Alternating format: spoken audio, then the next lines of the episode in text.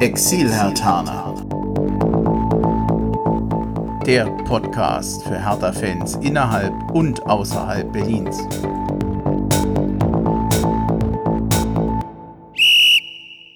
Hallo Hertha-Fans in Berlin, in Brandenburg und weiter weg. Hallo Exil-Hertaner. Ich bin Bremchen und ich grüße euch zu einer neuen Folge des Exil-Hertaner Podcast hier aus Hessen, aus dem Rhein-Main-Gebiet. Und ich freue mich, dass ich via Skype mit Robert in Bonn und mit dem Lars bei Bonn verbunden bin. Jungs, ich grüße euch nochmal. Hallo. Hallo Andi. Moin Moin und Eisern. ja, ich sag's gleich mal vorweg, obwohl es ja eben anklang. Das Besondere an euch beiden ist, ihr seid Kumpels, wohnt beide, wie gesagt, bei Bonn beziehungsweise in Bonn. Aber Lars ist Exil-Unioner und Robert, du bist Exilataner. Ich glaube, ihr guckt euch teilweise die Spiele dann zusammen an. Also so war es ja jetzt kürzlich auch. Woher kennt ihr euch eigentlich? Wie auch immer jetzt anfangt, sucht's euch aus. Lars, du darfst als, als Unterlegener des Derbys, darfst du den Auftakt machen, bitte. Es geht gut ja, los. Das geht ja gut los bei euch. Ja, wo kennen wir uns? Ähm, auf der Arbeit. Der Klassiker, ähm, äh, genau, haben uns auf der Arbeit kennengelernt und ähm, ging dann relativ schnell. Wo kommst du her? Was machst du? Was bist du? Und dann Berlin, ach, äh, blau oder rot und Robert halt blau, ich rot. Ja, und so. Bei so einem Detail war es ja damals noch gar nicht. Jedenfalls erinnere ich das gar nicht so sehr ähm, dass, das, dass das direkt so auf diese Frage hinauslief. Äh, wir haben uns erstmal so ein bisschen beschnuppert und äh, die Berliner Fährte aufgenommen. Ne? Äh, dann hast du mir mal einen Wimpel geschenkt, äh, einen alten Hertha-Wimpel, den du als Unioner als Kind hattest. Ne? Ja. Ähm, und äh, ja, und dann sind wir ab und zu mal äh, zu Hertha-Spielen gefahren, gemeinsam. Am Anfang tatsächlich zu Hertha-Spielen. Ja, und dann hat Lars die Liebe zur Union wieder aufgeflammen lassen. Mhm. Bist du auch mal, äh, seid ihr zusammen auch zur Union gegangen oder war der eher bei Hertha? Anfänglich. Na, ganz am Anfang war es tatsächlich äh, nur äh, bei Hertha und dann, ähm, wie gesagt, äh, sind wir auch dann zusammen ähm, zu beiden äh, gefahren, immer wenn sich das hier im Westen ähm, ergeben hat, wo es ja reichlich Möglichkeiten gibt. Ähm, also insofern war das dann am Ende, ähm, sagen wir, bis zum Ausstieg oder spätestens bis Corona. Eigentlich wollten wir kurz vor äh, der Corona-Krise noch nach Düsseldorf äh, äh, zusammenfahren. Das wäre dann der letzte Termin gewesen, da bin ich aber krank geworden. Ähm, ich glaube, das war die letzte äh, gemeinsam geplante äh, Erstligareise. Hm. Seit wie vielen Jahren geht das jetzt schon im Grundsatz so, dass er da zusammen was macht? Pi mal Daumen. Acht Jahre. Acht Jahre. Oh, das ist lange, ja. Ähm, Lars, es ist ja bei uns meistens immer so, dass wir die Exilhataner hier erstmal so ein bisschen vorstellen. Also das sind immer dieselben Fragen, die ich stelle. Das wird bei dir auch so sein, wo man so ein bisschen über sich erzählen kann. Also da, insofern wäre die Bitte an dich. Vielleicht kannst du ja mal so ein bisschen was über dich erzählen. Also ganz simpel erstmal, wo kommst du her? Wo bist du aufgewachsen? Und was ist dein Kiez? Genau, also äh, klar, aus Berlin komme ich. Ähm, aufgewachsen bin ich in, in Treptow, in Baumschulenweg, 200 Meter von der Mauer weg im Osten. Ähm, ja. Hm. Und äh, jetzt bist du ja bei Bonn. Was hat dich dann dahin verschlagen? Also bei den meisten ist es ja der Beruf. Genau, so war es bei mir auch. Ähm, ich bin 98 aus Berlin weg, äh, dann, dann so eine kleine Deutschlandtour gemacht über Baden-Württemberg, Hessen, Mecklenburg, wieder zurück in Osten. Oh ja, ganz Und schön. dann, ja, und dann ähm, vor, ich weiß gar nicht genau, vor 15 Jahren äh, jetzt hier ins Rheinland. Hm. Ist es dir ja, schwer gefallen? Berlin zu verlassen. Also ich hatte damals doch ein bisschen Probleme, mich an die unterschiedlichen Mentalitäten zu gewöhnen. Und diese können schon sehr unterschiedlich sein, selbst wenn man nur durch Deutschland fährt. Ähm, ja, klar. Berlin ist äh, einzelne Großstadt. Ähm, und egal, wo du hinkommst, das ist alles kleiner, dörflicher. Ähm, aber man gewöhnt sich nach, nach etlichen Jahren einfach auch daran. Ne? Hm. Ähm, ich bin auch, muss ich ehrlich sagen, jetzt außerhalb der Spiele, nicht wirklich gerne in Berlin. Berlin gefällt mir einfach nicht mehr. Berlin ist ähm, ähm sehr unfreundlich geworden. Oder man kriegt es aus der äh, zeitlichen Entfernung nur so mit. Ähm, Berlin ist wahnsinnig schmutzig, stinkt. Ich kann Berlin als Stadt nicht mehr wirklich so viel abgewinnen, muss ich ganz ehrlich sagen. Hm. Ist das eine Einstellung, die sich bei dir geändert hat, ab dem Moment, wo du auch mal woanders warst und nicht mehr so in Berlin warst? Oder war das in Berlin schon so? Also, dass man sozusagen von außen einen anderen Blick auf Berlin hat? Nee, das war, das war über die Zeit jetzt gekommen. Ne? Also ähm, eigentlich war vorgesehen, dass wir äh, nach drei Jahren das Rheinland wieder verlassen, denn auch gerne Richtung Berlin. Hat sich dann nicht ergeben und, und je länger man weg ist aus Berlin und immer mal wieder fährt, umso mehr fällt einem das auf. Ja, dass man, dass man wirklich überlegt, ja, mich ist das noch Berliner Herz und Schnauze, oder ist das einfach nur rotzefrech. Ja, man, manchmal hat man den Eindruck, dass mehr, mehr Schnauze übrig geblieben ist als Herz oder zumindest der Herzteil manchmal ja. so ein bisschen untergeht. Nichtsdestotrotz, du bist ja allein als Union-Fan, hast ja nach wie vor eine große Verbindung noch zu Berlin.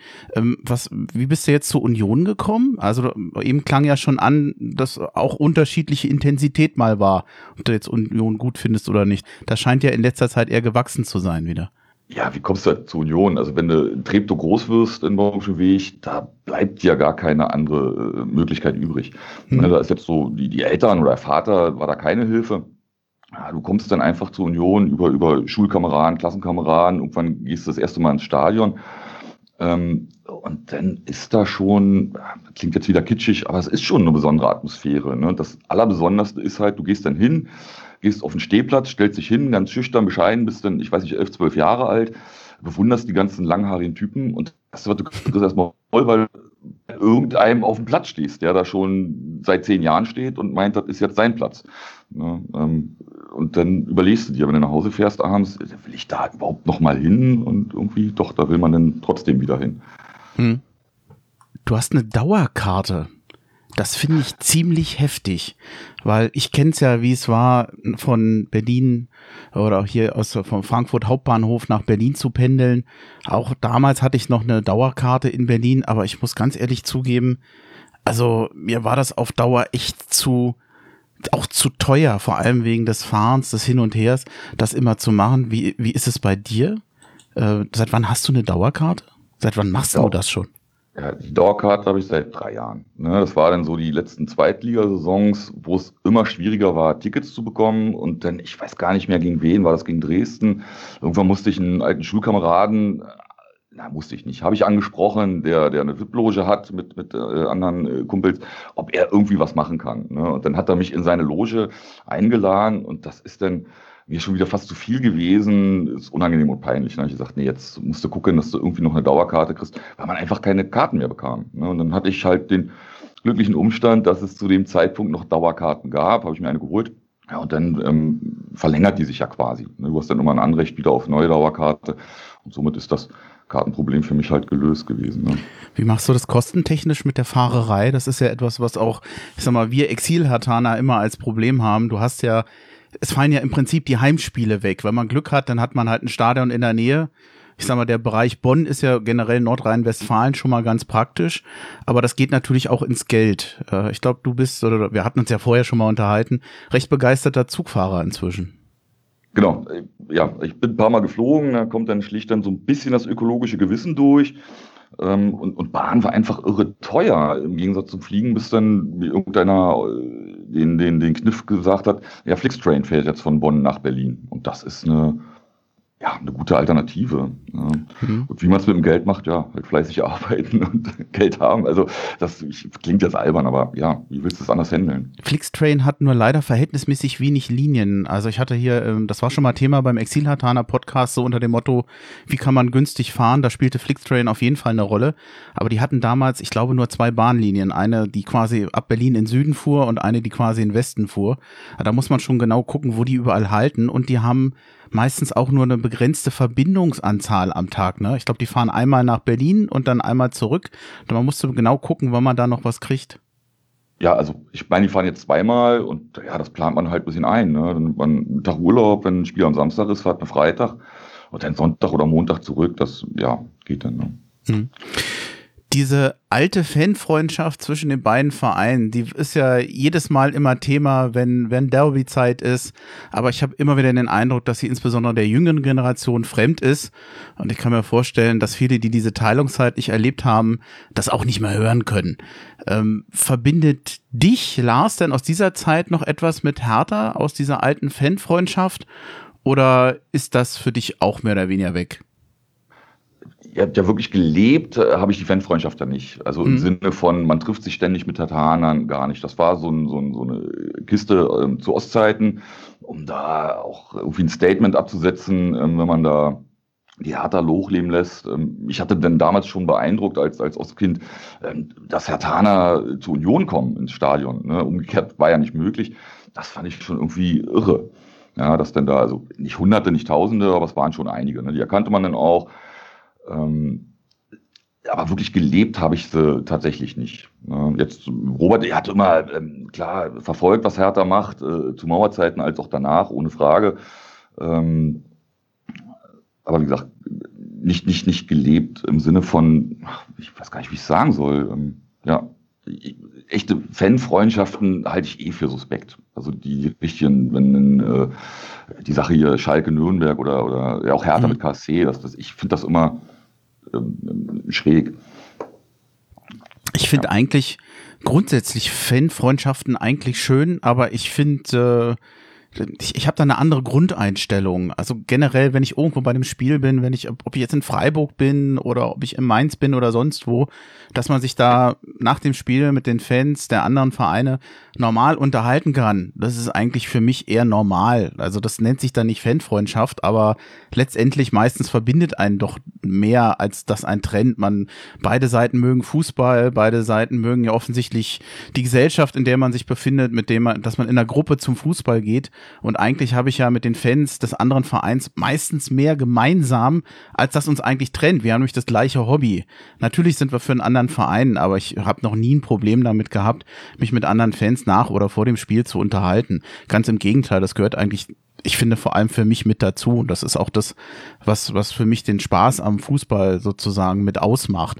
Wohl wissen, dass ich natürlich trotzdem während des Spiels für meinen Verein bin und dann pfeife ich natürlich den anderen Club genauso aus, wie die anderen das tun. Also da bin ich jetzt äh, kein Engel oder kein Mönch oder kein Pfarrer oder so. Das, äh, ich, ich kann das schon noch differenzieren, aber für mich ist immer der Unterschied zwischen während des Spiels und danach, dass man ganz normal miteinander umgehen kann. Weil ich finde, für mich oh Gott, ich klinge jetzt wie ein Pfarrer.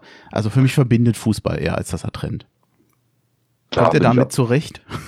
Ja, bin ich absolut bei dir. Das, Deswegen ähm, sind wir ja bei dir. ja.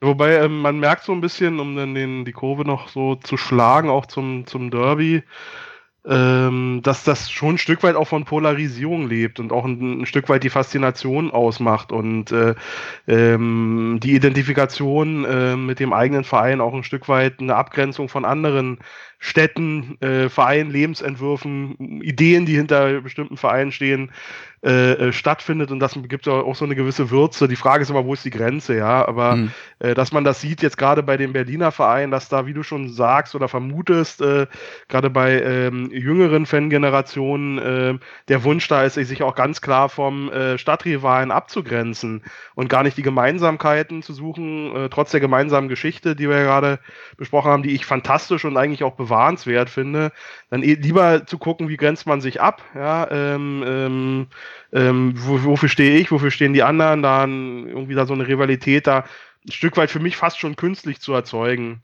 Ich muss mal so ein bisschen schmunzeln, so aus härter Sicht. Ähm, auf der einen Seite halten wir diesen, äh, diesen, diesen einen Streit mit Schalke hoch, den die Schalker null interessiert, ja, wo die uns auslachen und wir äh, äh, reiben uns nach 40 Jahren oder 50 Jahren seit der seit dem Vorfall immer noch an denen ähm, und so eine tolle, aus meiner Sicht ja bewahrenswerte Geschichte über Mauer hin, Grenzen hinweg, ein verbindendes Element in der Stadt zu schaffen, das äh, wird dann irgendwie ein Stück weit ausgelöscht. Das, da, das passt für mich nicht ganz zusammen, aber das ist so meine Sicht auf die Dinge. Na Robert, ich habe noch eine schöne Frage an dich. Hm, was würdest du denn sagen, du als Hatana, was kann denn Hertha von Union lernen, von dem, was der Verein macht? Fällt dir ähm, was ein? Was, ja, äh, da fällt mir was ein. Ähm, also was, was mich wirklich beeindruckt ähm, ähm, bei dem Verein ist, äh, und ich glaube, das ist auch ein Punkt, den Lars sehr schätzt, ähm, dass da der Fan wirklich im Mittelpunkt steht. Ja, ähm, es gibt wenig Ballyhoo drumherum. Äh, es ist ein Stück weit äh, der, der, das Ziel, schon Fußball pur anzubieten, die Atmosphäre der Fans pur anzubieten, den äh, Fans auch Freiraum zu geben, äh, die einzubinden, äh, ein Stück weit. Ähm, das, das, das wird aus meiner Sicht da sehr glaubhaft gelebt, gelebt. Das ist nicht ganz ohne Klischee und vieles ist auch reininterpretiert und übertrieben, wenn ich das aus der Außenperspektive sagen darf, aber ähm, zu einem Stück weit und deutlich mehr als bei Hertha, wo ich eine ganz große Distanz äh, von der Clubführung zu den Fans spüre äh, wo ich mich auch selbst überhaupt nicht mitgenommen oder ernst genommen fühle. In vielen Belangen äh, erlebe ich das äh, oder sehe ich das bei Union anders. Ähm, und das ist schon was, was ich, äh, was ich durchaus finde. Und da hat der Verein, hat Union auch die Sympathien äh, sich auch ein Stück weit verdient, die ihm jetzt ähm, sehr stark entgegenschlagen, bundesweit. Aber ähm, das ist ein Punkt, den ich tatsächlich mir auch für uns äh, mehr wünschen würde. Hm. Gut, dann würde ich vorschlagen, falls jetzt zu dem Thema Fanfreundschaft und so, wie, wie kann man sich gegenseitig betrachten und beschnuppern, da würde ich das ganz gerne abschließen wollen. Das Derby. Es war natürlich unter ein bisschen anderen Voraussetzungen diesmal. Ich weiß nicht, wie es euch ging, aber ich hatte den Eindruck, zum ersten Mal, seit es Derbys ging, war für mich Union tendenziell eher der Favorit und nicht härter. Denn vom Momentum her, so wie sich Union bisher dargestellt hat in der Saison, waren die deutlich besser. Union hat in der Tabelle dargestanden, wo Hertha eigentlich hin will. Und ich staune so ein bisschen über die unterschiedliche Form der Teams. Da äh, Union hat elf Neuzugänge zu verzeichnen, viele Abgänge. Bei Hertha sind es, glaube ich, sieben Neuzugänge und auch etliche Abgänge.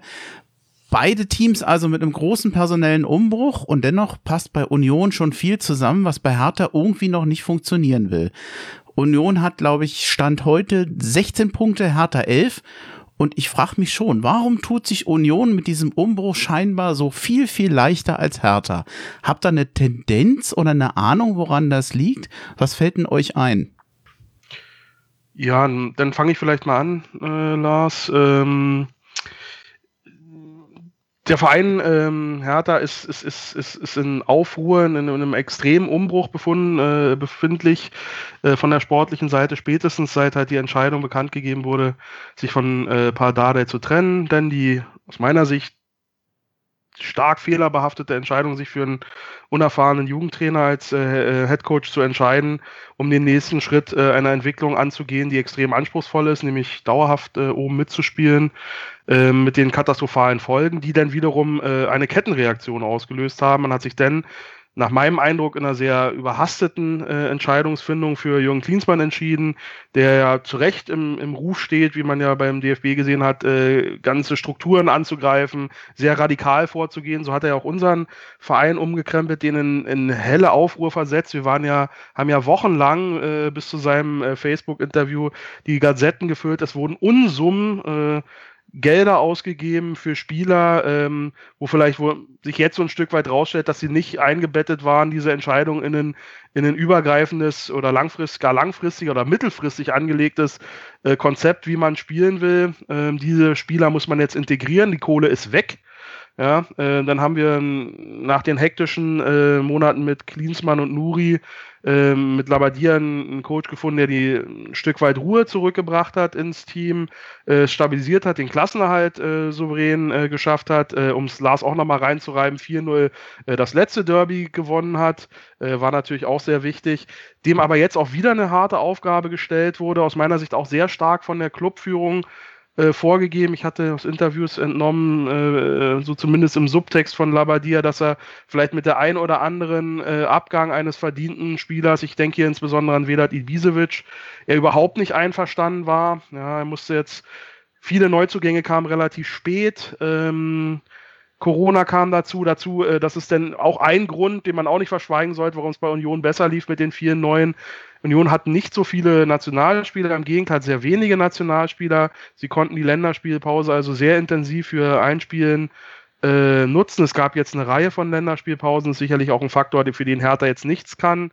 Ähm, der, der, sicherlich aber auch eine Rolle spielt. Aber insgesamt, äh, aus meiner Sicht, muss der Verein jetzt ein Stück weit zur Ruhe kommen. Man verfolgt anscheinend mit den sehr, sehr jungen Spielern, die man kauft, äh, halt ein äh, längerfristiges Konzept, auch ein Konzept, das äh, vielleicht auf äh, weit teurere Weiterverkäufe spekuliert. Und das geht alles so ein Stück weit ähm, zu Lasten der, ähm, der Performance der Mannschaft. Und man wird jetzt sehen, jetzt sind ein paar Wochen ohne Länderspielpause. Äh, bis März oder ein paar Monate. Viele wichtige Spiele darin. Wenn es jetzt Bruno Labbadia gelingt, das ist jetzt die entscheidende Frage. Gelingt es ihm jetzt aus dieser Mannschaft, vielleicht noch mit ein, zwei Ergänzungen in der, in der Wintertransferperiode, eine Mannschaft auf den Platz zu stellen und auch nicht nur anzudeuten, sondern vielleicht schon erste Ergebnisse einzufahren, die die Hoffnung zulassen, dass er Hertha wirklich einen Schritt äh, an die europäischen Plätze mit ranbringt, dann das ist jetzt eine ziemlich entscheidende Phase. Und wie gesagt, Union habe ich eher den Eindruck, neben dieser Länderspielgeschichte, dass da ähm, die hatten eben nicht diese Brüche, diese extremen Brüche, arbeiten jetzt schon seit mehreren Jahren mit einem sehr, nach meinem Eindruck, sehr ruhigen und, sehr kompetenten Trainer, sehr konzeptionell zu, äh, äh, miteinander und ähm, arbeiten und planen und äh, sehr strategisch, haben genau analysiert, welche, welche Schwächen sie haben, wie sie ihr Spiel umspielen wollen, umstellen wollen, haben die richtigen Spieler dafür geholt, haben mit Max Kruse halt auch einen Volltreffer gelandet, muss man ganz klar sagen äh, auf dem Transfermarkt. Da kann ich nur den Hut ziehen. Den hätte ich auch gerne bei Hertha gesehen, das sage ich ganz offen. Und ähm, ich glaube, das sind so ein paar Gedanken dazu. Ich mache jetzt erstmal einen Punkt. Lars, um dir mal noch eine, eine Brücke zu bauen. Ähm, es ist ja nicht so, dass bei Union sich nichts verändert hat. Mit Andersen und dem Gikiewicz sind ja auch zwei Säulen im Team verloren gegangen. Da hätte man ja ähnliche Probleme haben können. Ich glaube, sie haben es gut ersetzt. Siehst du es ähnlich? Die haben sich hervorragend ersetzt. Ähm, mit, mit dem Andersen, das war ja sehr eindimensional, das Spiel. Das muss man ganz klar sagen. Immer langen Hafer nach vorne auf Andersen, der den Ball gut festmachen konnte, ähm, nochmal gut weiterspielen konnte oder selbst getroffen hat. Ähm, und, und, und Gikiewicz hat mir das äh, Herzchen sehr geblutet, als er weg ist. Ähm, aber mit Lute hat man sich schon ein Stück weit adäquat ersetzt, auch wenn es kurioser Tausch war mit Augsburg.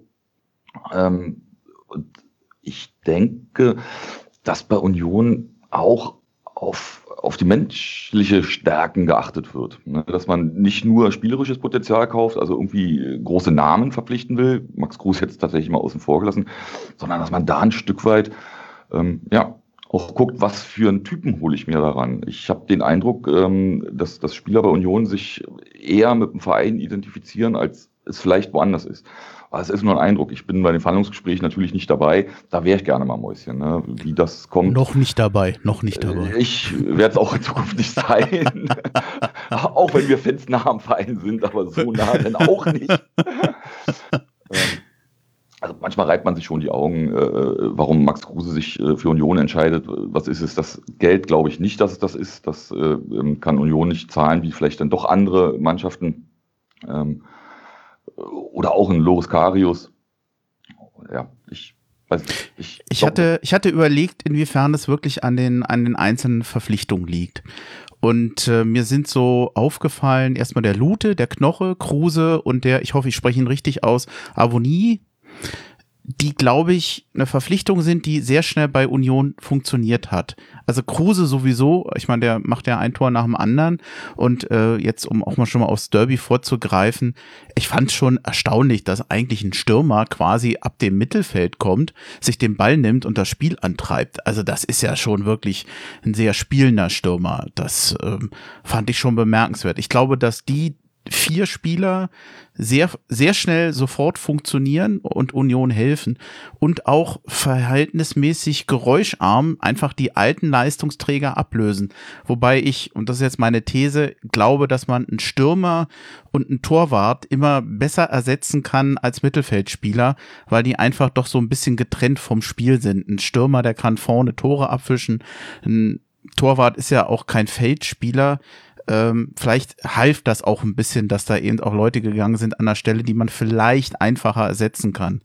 Oder würdest du das jetzt so auch nicht, auch nicht stützen? Ja, Feldspieler gerne. Beim Torwart denke ich schon oder wünsche ich mir, wenn man da langfristig jemanden hat. Also nicht nach zwei Jahren wieder wechselt. Einfach weil da viel mehr Abstimmung äh, stattfinden muss. Ähm, ja, also ich hoffe, der äh, Torhüter, der Lute, der bleibt ein bisschen länger ähm, als, als Raphael äh, einfach weil die Abstimmung zwischen Abwehr und Torhüter ähm, stimmen muss und das, das kriegst du nicht, glaube ich, in der Vorbereitung hin, sondern es wächst über, über mehrere Saisons. Das ist hm. meine These. Hm. Der Der Robert hatte eben Nationalmannschaft erwähnt, ist wahrscheinlich ein Faktor, würde ich für alleine allerdings auch nicht gelten lassen. Als Komponente ja, aber ist wahrscheinlich ein, ein Puzzlestück. Was ich nochmal besonders interessant finde, dass die, die Neuzugänge bei Hertha, die Quelle ist hier der Tagesspiegel, im Schnitt 23,6 Jahre alt sind. Bei Union sind sie 26,8, also doch deutlich älter. Erfahrener hilft vielleicht die dann besser mit ins Spiel einzubinden oder einfach besser ins Team mit einzubinden, erfahrener schlicht und einfacher. Und die sprechen alle größtenteils Deutsch oder kennen die Bundesliga. Und das ist bei Hertha wieder ein bisschen anders. Piontek spricht, glaube ich, kein Deutsch. Boyata ist, glaube ich, auch noch am Lernen. Toussaint kommt aus Frankreich, der, da weiß ich nicht, Englisch müsste er können, aber Deutsch ist auch noch nicht so dolle. Äh, währenddessen Union ja viel Spieler hat, die wirklich aus der Bundesliga kommen oder zumindest schon dadurch, dass sie da waren, Deutsch sprechen können. Das scheint auch nochmal eine Komponente zu sein, die man nicht unterschätzen darf. Zusätzlich zu dem berühmten Achsenspieler, den den Hertanern fehlen.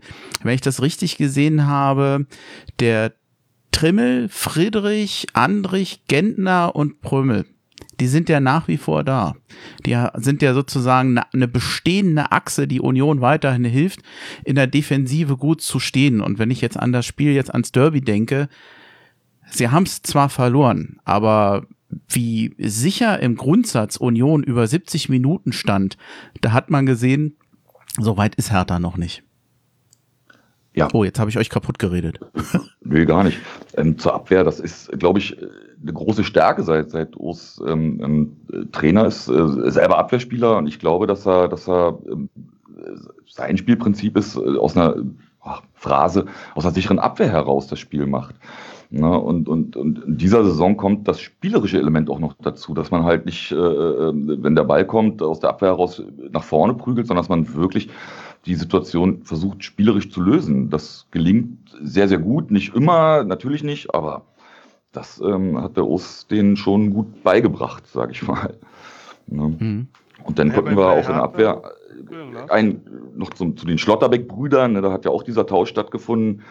Ähm, das hat auch wehgetan, ja, dass der eine Bruder weggegangen ist, als der andere dann verpflichtet werden konnte. Ja, fast eins zu eins auch wieder ersetzt, ne, sodass die Abwehr eigentlich nicht geschwächt wurde. Ne, dadurch, durch den Weggang. Also adäquat ersetzt, ja. Ich glaube, ähm, Andi, ähm, was du da angespielt hast mit den Zahlen, ist ja auch das eine, was ich vorhin gesagt habe, aber auch eben so ein bisschen ähm, die Ambition am Transfermarkt. Ähm, Union geht da mit einem sehr realistischen Blick auf die eigenen Möglichkeiten und auf die Bedürfnisse der Mannschaft, ähm, tritt da heran. Ich habe den Eindruck, bei, bei uns muss es, es ist immer die Hoffnung da wirklich, äh, im, eben mit dem Ziel vor Augen, sich ähm, äh, doch deutlicher Richtung äh, Tabellenspitze zu bewegen, dann doch noch den, öfter mal den ganz großen Wurf äh, zu suchen und eben doch nochmal äh, qualitätsmäßig in ein größeres Risiko, Risiko zu gehen und auch Spieler in, in, in, in ausländischen Märkten zu suchen, die jetzt noch keine Bundesliga-Erfahrung haben, eben mit dem vielleicht auch ich denke auch mit bewusst mit dem Risiko zu sagen, okay, das wird jetzt ein halbes, dreiviertel Jahr, Jahr dauern äh, bis die hier Bundesliga kennen, bis die einigermaßen Deutsch sprechen. Äh, aber die bringen einfach mehr Qualität mit, kosten vielleicht auch äh, mehr. Und dieses ist das Risiko, das wir gehen. Das ist eben, wie ich schon sah, das ist ein sehr risikobehaftetes Vorgehen, der bis jetzt ähm, noch nicht so die Früchte getragen hat. Und das wird jetzt eine sehr, sehr kritische Phase sein, ob wirklich ob, sie, ob es gelingt, ähm, eben wie erhofft, äh, die Stabilität herbeizuführen und dass die bessere Qualität, mit Verlaub, äh, äh, Lars, äh, die ich durchaus im Hertha-Kader sehe, dass die dann auch äh, punktemäßig äh, Stück für Stück mehr zum Tragen kommt, ja. Mal gucken. Also ich war im, im Vorfeld zu diesem Derby wirklich gespannt. Ich hatte den Eindruck, bei dem einen oder anderen Hatana, wenn es so hieß, naja, wird schon und dann, das ist jetzt der Anfang der Siegesserie. Ich hatte manchmal schon den Eindruck, das ist das Pfeifen im Walde bei den Hatanern. Denn die, seien wir ehrlich, das Momentum, die aktuelle Form bei Union, da wirkte für mich im Moment Union besser aufgestellt. Einfach mit der Selbstsicherheit, nach den, nach den Siegen so gut in die Saison zu kommen. Sowas nimmst du natürlich mit. Ob du bisher nun gegen stärkere oder schlechtere Gegner gespielt hast, ist dabei für mich verhältnismäßig egal. Siege machen selbstbewusst und da fehlte es Hertha, glaube ich, durchaus schon. Denn die guten Spiele, die sie teilweise diese, gegen die großen Teams hatten, die haben sie ja auch nicht gewonnen Es gab zum Derby ein Vorspiel. Das klingt jetzt schlüpfriger, als es gemeint ist. oh Gott, ist ja schlecht. Äh, unter dem Motto, wo die Fahnen blau-weiß wehen, hatte Hertha BSC in der Woche etwa 60.000 Fahnen äh, an Straßen und Plätzen angebracht in Berlin, wo man sie dann umsonst mitnehmen durfte. Die Fahnen waren eigentlich dafür gedacht, dass sie im Stadion verteilt werden können. Das war dann wegen des Zuschauerausschlusses nicht mehr möglich. Ich fand die Aktion sehr geil, sehr mega. Und äh, ich weiß, dass die meisten anderen Hertaner das auch so sahen wird bei Union natürlich teilweise etwas anders gesehen. Okay, wenn ich Fan von einem anderen Verein sehe, bin und meine, äh, mein Straßenzug, da sind überall Fahnen von einem anderen Verein, weiß ich nicht, ob ich das so begeistert sehe. Aber ich muss zugeben, ich fand die Idee toll und ich fand es einfach schön, diese Fahnen auch zu verschenken. Man sieht sie manchmal auch im Stadtbild noch. Äh, teilweise sind es auch teilweise Obdachlose, die fahren nehmen und dann ihre kleinen Habseligkeiten damit schmücken, was ich eigentlich recht rührend finde.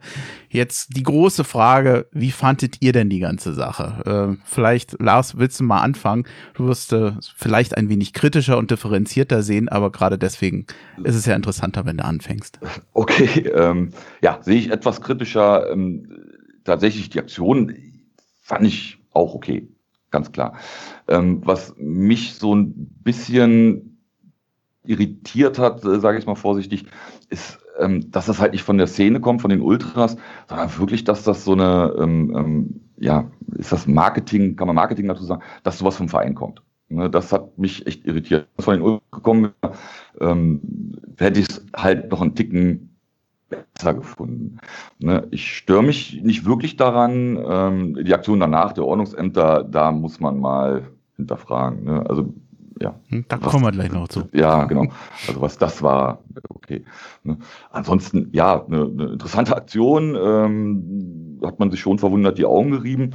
Selber war ich nicht in Berlin, insofern kann ich es nicht beurteilen, wenn ich in Berlin zur Arbeit gefahren wäre und äh, wie du sagst, da äh, kilometerlang irgendeine Magistrale lang gefahren wäre und dann alles blau-weiß, dann schon mich, klar, geärgert. Ähm, aber war schon eine pfiffige Aktion. Leider nicht von den Fans, sondern vom Verein. Robert. Ja, ähm, das hätte mich jetzt ähm, nicht so gestört, ähm, was Lars jetzt gesagt hat, ist da seine äh, Perspektive. Nee, ich habe so ein bisschen hin und her überlegt. Ähm, ich bin so ein bisschen unentschieden und äh, ähm, mein, also erstmal hatte ich jetzt, als ich das, als das erstmal aufgekommen ist, äh, hatte ich jetzt gar keine äh, große Meinung zu, dachte, aha, okay, äh, nette Aktion. Ähm, dann kam eben diese ähm, Ordnungsamtnummer drauf, die da äh, äh, ganz schön äh, publikumsstark da aufgetreten sind hätte man sich vielleicht auch ein äh, anderes Auftreten da seitens des Ordnungsamtes gewünscht. Aber da kam mir dann auch so ein bisschen der Gedanke, hm, war das jetzt so eine super Idee mit der Stadt, mit der du ja noch über in Verhandlungen bist über ein Stadion, den auch noch mal, äh, mit denen auch nochmal öffentlich äh, Streit vom Zaun zu brechen. Es ist irgendwie komisch. Ich habe ein ganz komisches Gefühl. Ich habe den Eindruck, egal was äh, äh Hertha im Moment äh, PR-mäßig macht, nicht ganz egal, die zweite Aktion besprechen wir ja gleich, aber vieles, was äh, Hertha macht, was vielleicht auch mit einem guten Willen ist, ist, wirklich von einem guten Willen getragen ist, das will ich gar nicht in Abrede stellen, das wirkt irgendwie so ein bisschen steif und ein bisschen unausgegoren und äh, wird auch nicht gut aufgenommen. Hertha hat da sicherlich jetzt auch kein besonders wohlwollendes Medienumfeld jetzt insgesamt, weder in Berlin noch in, in Deutschland, anders als es äh, äh Union zurzeit vorfindet, die eben jetzt der der heiße Scheiß sind. Äh, das ist jetzt einfach so. Dann, die, die paar Wochen halten wir noch durch, solange das so ist. dann wird es wieder anders. Ähm, das ist so meine Gefühlslage. Also ich bin jetzt nicht äh, hoch, himmelhoch jauchzend, deswegen auch nicht zu Tode betrübt, bin halt so unentschieden und frage mich, naja, wieder so ein bisschen über das Knie gebrochen. Aber ich glaube, viel mehr müssen wir dazu auch nicht sagen. Ja, da muss ich einfach mal gegenhalten, weil ich bin nach wie vor davon begeistert und ganz ehrlich, ob das jetzt nun da von der Agentur mitgearbeitet wurde oder nicht. Ich finde die Idee und die Umsetzung einfach geil und ich bin da total entspannt. Mein Gott, die haben das in der Stadt verteilt und verschenkt. Das ist doch eine tolle Sache. Also, naja, wenn man da was finden will, was einen stört, dann wird man das auch finden. Ich muss sagen, ich bin da total entspannt. Ich habe die Woche als extrem cool empfunden, so eine Aktion zu machen, einfach mal buchstäblich Flagge zu zeigen in der Stadt, fand ich schön und ich muss ehrlich sagen, dass das Verhalten der Bezirksämter oder der Ordnungsämter, das empfinde ich, da sollen ja wohl Bußgelder verhängt werden, ein bisschen als Posse, denn ich würde mir wünschen, wenn Behörden diese Maßstäbe bei allem anwenden würden, was in Berlin so passiert, dann wäre die Stadt auch anders, aber das tun sie ja auch nicht. Also, mein Gott, die ganze äh, äh, Stadt oder was da alles manchmal an Müll überall rumgeschmissen wird, was ich wirklich als Müll ansehe, da finde ich eine Fahne, die irgendwo eingesteckt wird und die ich mir mitnehmen kann, nicht so schlimm. Ich kann ein bisschen verstehen, dass sie sagen, sie möchten ein bisschen während den Anfängen machen, dem kann ich mich nicht entziehen, das ist ein Argument. Ich muss allerdings zugeben, ich wichte das ein wesentlich entspannter. Dann Habt ihr von, zu dem Thema noch was? Sonst würde ich nämlich ganz gern die Aktion Hertha Kneipe erwähnen. Weiter geht's. Weiter geht's. Okay. Aktion Hertha Kneipe ist ja etwas, was ich sowieso grundsätzlich unterstütze. Die ähm, ja, Videokonferenzen, die wir haben zum Spiel, beim Spiel, nach dem Spiel, in der Vergangenheit, im März, im April, die ganze Aktion überhaupt Hertha Kneipen zu unterstützen, finde ich super. Und noch schöner finde ich eigentlich, und dass Hertha BSC das wirklich als Trikot, als Flock fürs Spiel genommen hat, fürs Derby. Ich habe gerade in den ersten 70 Minuten, wo das Spiel nicht so gut lief, das Einzige, was also wirklich mich die ganze Zeit gefreut hat, war, hey, wie geil, die haben tatsächlich diese Faninitiative aus Trikot genommen. Ich weiß nicht, wie viele Beispiele es in der Bundesliga für sowas gab. Ich bleib dabei, mich freut das, ich finde das eine geile Aktion, da hat Hertha viel richtig gemacht. Und ich freue mich für die Aktion und hoffe, dass das auch im Bereich der Spenden der, der Faninitiative hilft. Und darüber hinaus noch echt ein geiler Flock auf dem Trikot. Also das sieht richtig cool aus. Äh, ich hatte mir jetzt das Trikot geholt ohne Flock. Mensch, da muss man auch noch mal über eine Nachbeflockung nachdenken. Äh, so, wer das hier hört, äh, ich bin interessiert. Ich habe gesehen, äh, bei der Aktion Hertha Kneipe gibt es auch T-Shirts. Äh, äh, das sieht natürlich auch gut aus, aber auf dem, auf dem, auf dem Hertha-Trikot hat es mir richtig gut gefallen. eine sehr geile Aktion, bei der ich auch schon mitgemacht habe. Äh, ich habe gerade gesehen in der, in der Klickstrecke von den elf Freunden, äh, Andi, auch äh, dein Tweet von gestern Abend mit dabei, den ersten Gewinner vor dem Spiel, die Aktion Hertha-Kneipe. Also da auch nochmal für Reichweite gesorgt. Aha, okay, wusste ich gar nicht ja, auch von mir tolle Aktion. Nee, doch. Wobei man hier auch beiden Fanszenen eigentlich äh, ähm, Hochachtung aussprechen muss, wie, wie mit Corona-Szene umgegangen wird, wie dann grundsätzlich auch umgegangen wird, gerade wenn es auf den Winter zugeht, haben ja beide Szenen auch ihre Aktionen. Bei Union Winter mollig mhm. warm. Ich muss jetzt gestehen, bei Hertha weiß ich es nicht, aber ich weiß, dass es da auch Aktionen gibt, äh, wo Obdachlose unterstützt werden. Ja, und wenn es dann, äh, klar, um die, um die Kneipen geht, denen es ja wirklich richtig dreckig geht, ne? Nee, mhm. nicht äh, klasse Aktion man, kann man nicht anders sagen, ja. Ja, ähm, falls du da Links hast für karitative Sachen von Union, gib mir die einfach, die hänge ich gerne mit an die Folge dran, falls du da noch was hast. Äh, ja, nee, ja. Und wenn nicht, besorgen wir uns das. ja, genau. Aber ich, okay, ich habe dich gerade in Verlegenheit gebracht. Ja, ich, ich, bin über 50. Ich, ja, ich, ich weiß genau, wie du dich fühlst. Ich weiß nicht, ob die Aktion Hertha wärmt, so heißt sie, äh, ja, danke, ja. Äh, noch äh, weiterläuft jetzt oder ob das immer nur punktuell äh, äh, kommt. Ich glaube, von den Harlequins, glaube ich, federführend da äh, betrieben. Ähm, müssen wir auch mal schauen, können wir vielleicht auch noch mal verlinken. Ist sicherlich eine Sache, die man, wenn man jetzt nicht mehr spenden kann, vielleicht fürs nächste Jahr wieder ähm, auf den Blick haben kann, wo, ja. wir uns vielleicht auch wieder vom Olympiastadion treffen können und die Sachen einwerfen können. Wo, äh, wobei ich das Thema ja äh, in der letzten Folge mit dem Marco und mit dem äh, Fabian schon recht, recht äh, okay. gut angesprochen hatte. Aber bei der Gelegenheit will ich noch eine Sache nachreichen, da werde ich auch noch einen Link mit dazu reinnehmen. Fans at Hertha e.V., die versteigern im Moment auch wieder Sachen für den guten Zweck. Den Link dazu, den muss ich mir noch raussuchen, aber der wird auch an dieser Folge mit dran sein. Gut, dann kommen wir jetzt fast zum Spiel, fast zum Derby endlich. Das, was eigentlich das Wichtigste war. Ich habe noch so eine Art Nachrichtenticker, aber den mache ich heute ganz schnell, weil seit der letzten Folge gab es zwei Hertha-Spiele und äh, da will ich zumindest die Ergebnisse noch nachreichen besprechen. Tun wir das heute nicht. Gab am 21.11. eine Heimniederlage gegen Dortmund 2 zu 5 und dann gab es noch äh, gegen Leverkusen ein 0-0 am 29.11. und weil der Lars dabei ist, will ich natürlich auch die beiden Unionsspiele noch kurz erwähnen.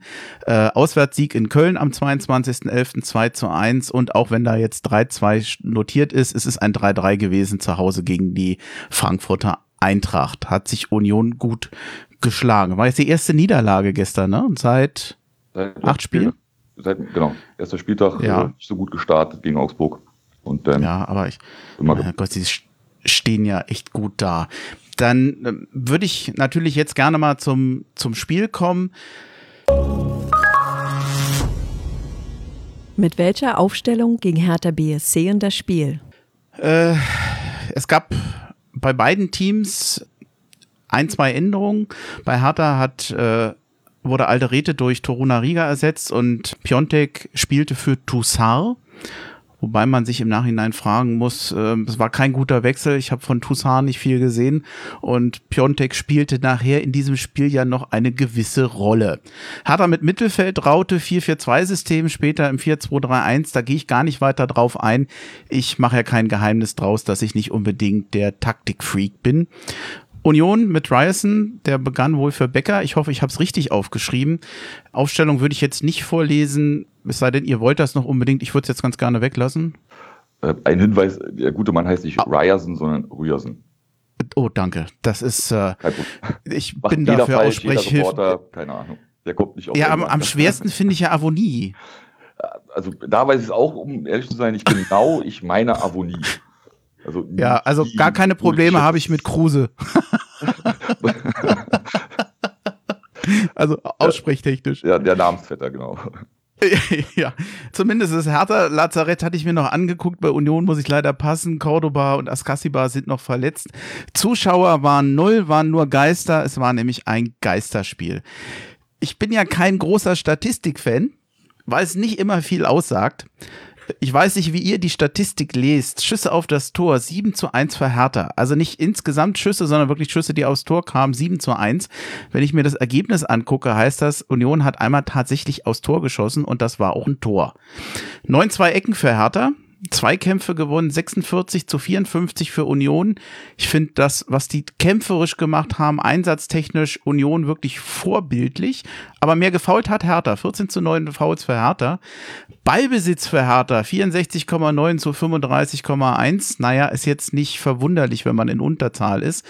Laufdistanz scheinbar für Hertha 119 zu 115 Kilometer. Da darf man aber nicht vergessen, dass ja Union einen Mann weniger hat. Und da das die gesamte Laufsumme fürs Team ist, muss man sagen, das, was der einzelne Spieler da gelaufen ist, war Union tatsächlich statistisch besser. Durchschnittsalter 25,9 zu 27,5. Hertha hat das jüngere Team. So, soweit zur Statistik. Das war jetzt hochinteressant. Hm, sagt, ich, ich weiß, wir können ja nachher nochmal drüber reden, ob das jetzt überhaupt was aussagt. Schiedsrichter war Felix Brüch, hat für mich eine ganz ordentliche Partie gemacht. Vor allem die wichtigste Szene, die rote Karte, auf die wir gleich noch kommen, fand ich in Ordnung. Wart ihr mit einem Lack? Also ich glaube nicht, dass es am Schiedsrichter lag, wie dieses Spiel ausgegangen ist. Zumindest nicht anhand von falschen Entscheidungen. Lars, sag mal was. Der, der verliert, der ähm, spricht ja eher über den Schiedsrichter und sagt, das war doof. Jetzt kommt deine Chance, du darfst schimpfen, wenn du willst. Auf den Schiri schimpfen. Immer und gerne. Ähm, Nein, wenig, wenig. Äh, ärgerlich ist die rote Karte, ohne Frage. In, in, in, in weiß ich 99 von 100 Fällen äh, gibt es Rot. Und ich habe jetzt gehofft, naja, vielleicht ist das eine Mal mit Gelb, aber dann tatsächlich in der Zeitlupe im Standbild. Da gibt es, glaube ich, keine zwei Meinungen. Ne, auch wenn es ärgerlich ist, aber die war absolut klar und berechtigt. Ähm, ich unterstelle dem, dem guten Robert null Absicht. Ähm, der war heiß wie Frittenfett, äh, wie von Tusche gefordert. Oh ja. ähm, vielleicht hätte man den äh, guten Jungen ähm, schon nach zwei, vier, fünf Minuten einmal gelb sehen können, hätte er sich vielleicht zurückgenommen.